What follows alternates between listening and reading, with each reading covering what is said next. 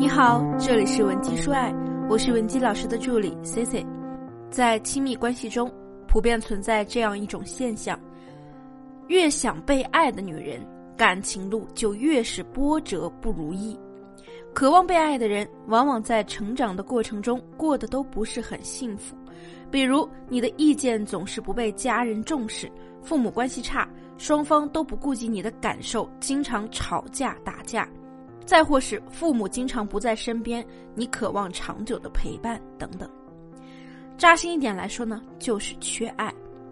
本来，缺爱的女性应该比常人还要珍惜感情，珍惜亲密关系，但她们往往到最后却又沦为没人爱的结局，这是为什么呢？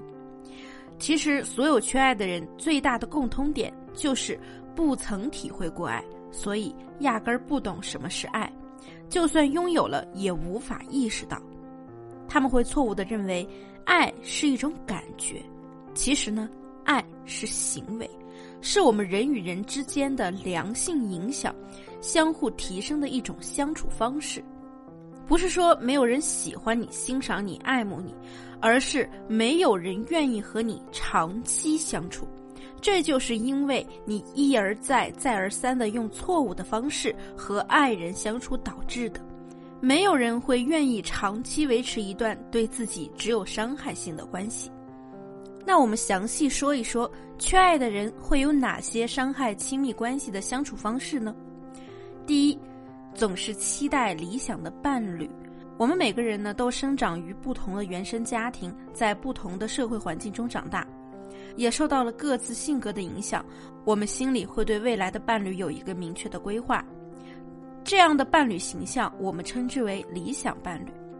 那对于一般人来说，理想伴侣通常是以父亲或者母亲为原型构成的。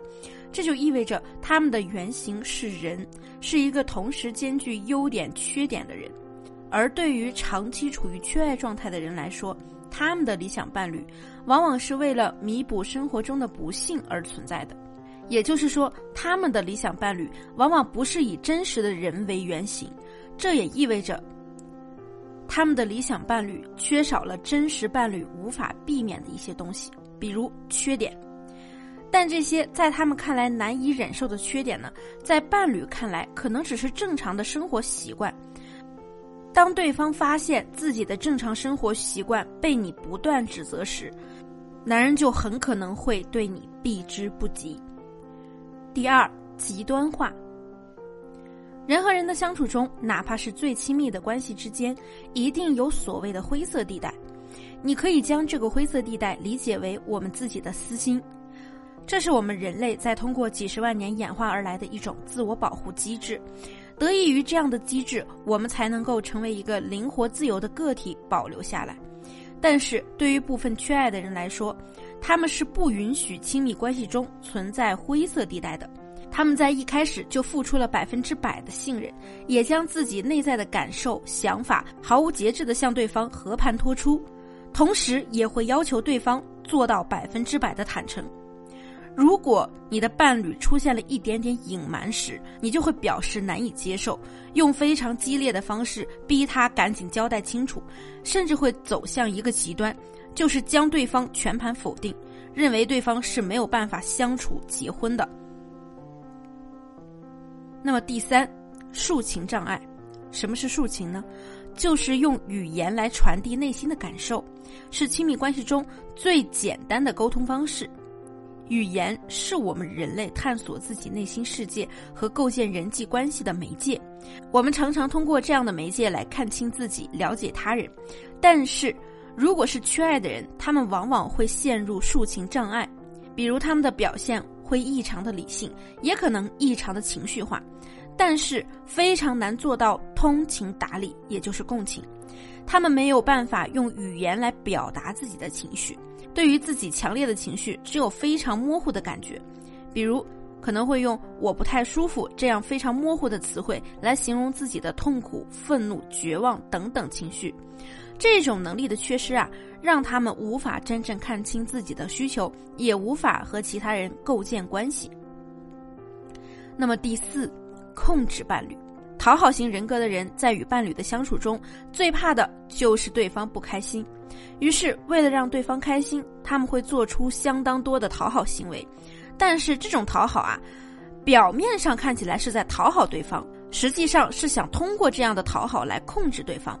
他们希望控制的是对方的情绪，强迫对方和他们一样表达出悲伤或者是开心的情绪。可是，我们知道。要让一个人一直开心或者一直悲伤都是不可能的，于是讨好型人格的人就会不断的去妥协，甚至是无底线的妥协。当讨好者发现自己牺牲了那么多，付出了那么多之后，伴侣还是不开心，讨好者呢就会陷入强烈的付出感当中，表示我为你做了这么多，你凭什么不同意？或者是我为你做了这么多，你怎么还一副苦着脸的样子？就不能开心一点吗？而对于伴侣来说，他们被迫承受了对方巨大的付出，强烈的愧疚感和被控制的感觉，会让他们感觉自己在这段关系里快要窒息了。缺爱的人在亲密关系中用错误的方式相处，不能把错误完全归咎于他们自己身上，因为他们也是在依循自己被爱的方式爱着其他人。模仿和学习是我们人类的本能。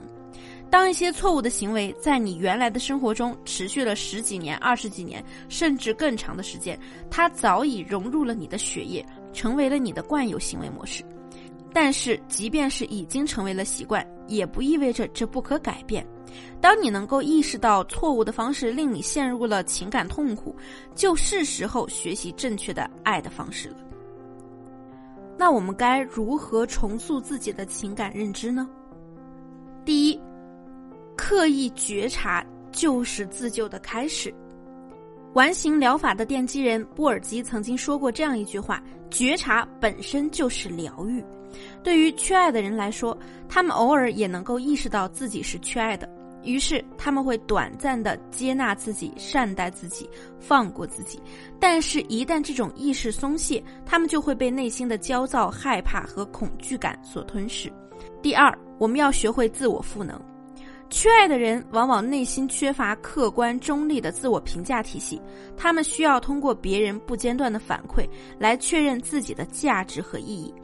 但是他人都是不可控的因素，当我们选择在不可控的因素上投入过多的沉没成本，往往会令自己患得患失。要学会优先将所有的精力投入到自己身上。当一个人自我提升后，他的安全感。自信也会随之提升，自然会接收到外界对其的正向赞美。